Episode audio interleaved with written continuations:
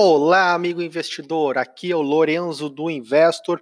Hoje, 19 de novembro, segunda-feira, vamos começar o nosso InvestorCast, o seu podcast sobre o mundo das criptomoedas. Começamos mais uma semana de movimento negativo no mercado. É, assim como na semana passada nós já vimos falando e acompanhamos a, a perda do suporte importante em 6 mil dólares.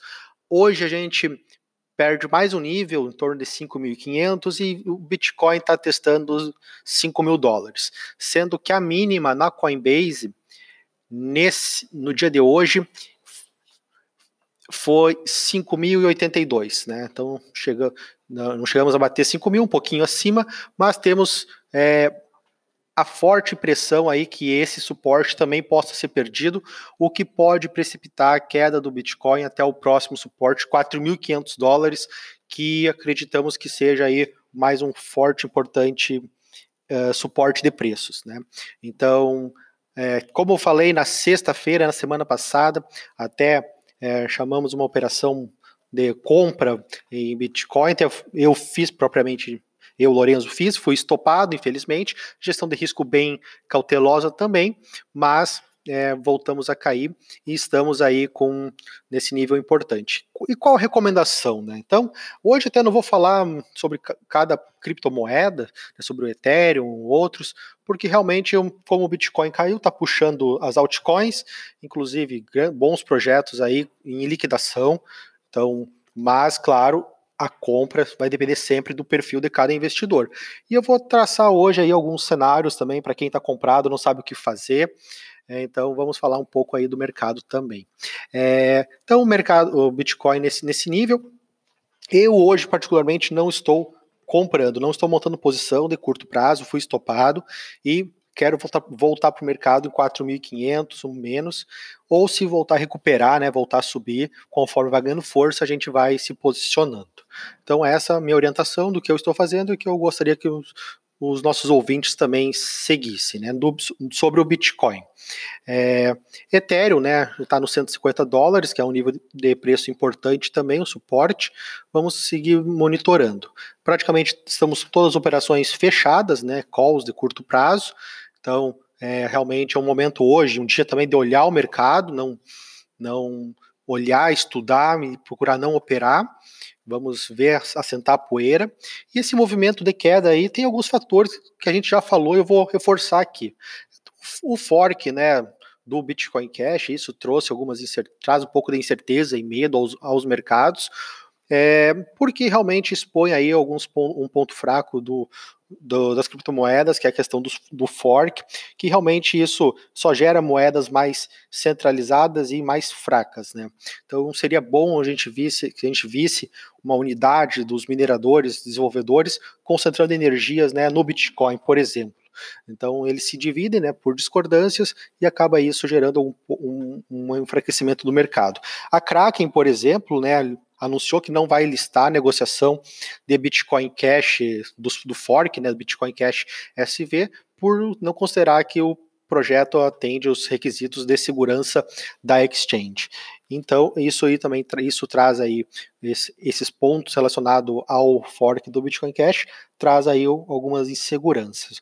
Apesar disso causar uma uma queda no hash rate, poder de processamento do Bitcoin, essa queda que é em torno de 10% no, nos últimos, nos últimos últimas semanas, né, é muito insignificante ainda perto de, de toda a alta e fortalecimento do hash rate que o Bitcoin teve ao longo dos últimos 15 meses, por exemplo.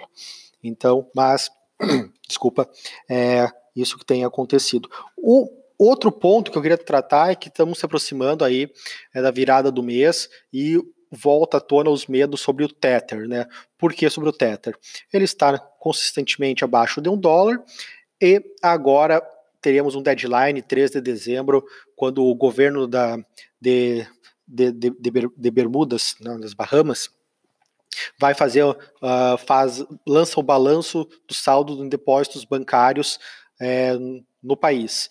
E esse nível vinha se mantendo estável ao longo dos últimos meses, no entanto, né, como o banco Deltec, que diz ter a custódia, o saldo da, da Tether Company, é, se eles realmente têm os dólares, isto vai refletir no saldo bancário nesse relatório do D3 de dezembro, emitido pelo governo. Então, o mercado também está um pouco apreensivo olhando essa, essa informação né, sobre o Tether.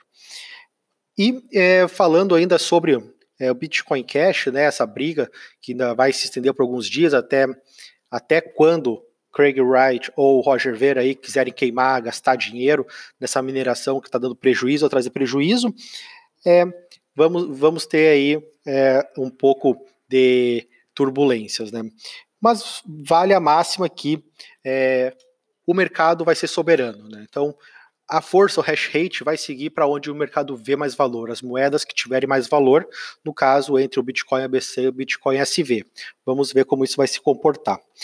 E o mercado né, de criptomoedas, né, eu queria falar aqui isso geral, geralmente, geral, é, estamos realmente no mundo invertido de Stranger Things em relação ao ano passado. Nessa época, as pessoas estavam realmente batendo a porta, querendo investir, comprar criptomoeda, Bitcoin, que ia a 50 mil dólares, e hoje estamos com o sentimento inverso, as pessoas querendo vender, sair desse mercado, dizendo que isso é, não vai dar dinheiro, não, não, Bitcoin faliu, Bitcoin morreu, isso que a gente vê aí em muitos grupos e pessoas até no WhatsApp nos, nos procurando. Mas é bom lembrar, até depois eu vou colocar na nossa análise diária, o, escrita, um, um histórico aí, uma tabela com todas as históricos de correções do Bitcoin desde setembro de 2010 até novembro de 2018. Né? Então, nesse momento, nós estamos com uma correção, né, uma queda desde o topo de 74%, sendo que em 2011 tivemos uma queda de 94%, né, da máxima até a mínima, e 2013 para até 2015, a queda, o período de bear market, né, mercado em baixa, bateu uma queda de 85%. Né? Então, Uh, se nós formos comparar com outras quedas históricas do Bitcoin, movimentos de correção, ainda temos espaço para cair mais um pouco. Então, por isso que eu falo que 4.500 dólares é um nível possível de preço no, no curto prazo. Mas agora o que cada um tem que fazer é realmente pensar, né, rever a sua estratégia, ver se está tranquilo com o investimento. Investimento em criptomoedas é um investimento de alto risco, alta volatilidade, então temos que alocar somente aquela parte do capital destinada a longo prazo.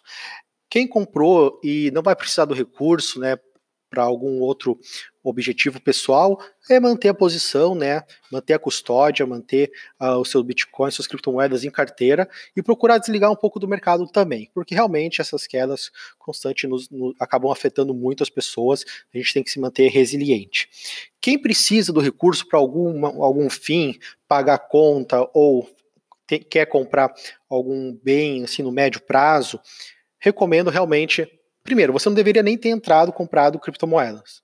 Mas se comprou, recomendo zerar a posição e voltar a acumular, juntar recursos para esses objetivos. Né? Então, é, se você pretende, necessita do recurso para alguma coisa, é bom realmente é, manter o recurso em caixa e não em criptomoedas no momento, tá? Meus amigos, era isso, não quero me alongar, já deu oito minutos nosso podcast, é, fico, a, fico, à disposição aí para estar tá conversando com vocês, tirando dúvidas. É, criptomoedas é um tipo de investimento? Não, existem outros, então se planejem, é, montem um portfólio diversificado, é, de acordo com seus objetivos, e se, ele, se o investimento está lhe dando dor de cabeça, repense bem sua estratégia, tá? Um forte abraço, até a próxima.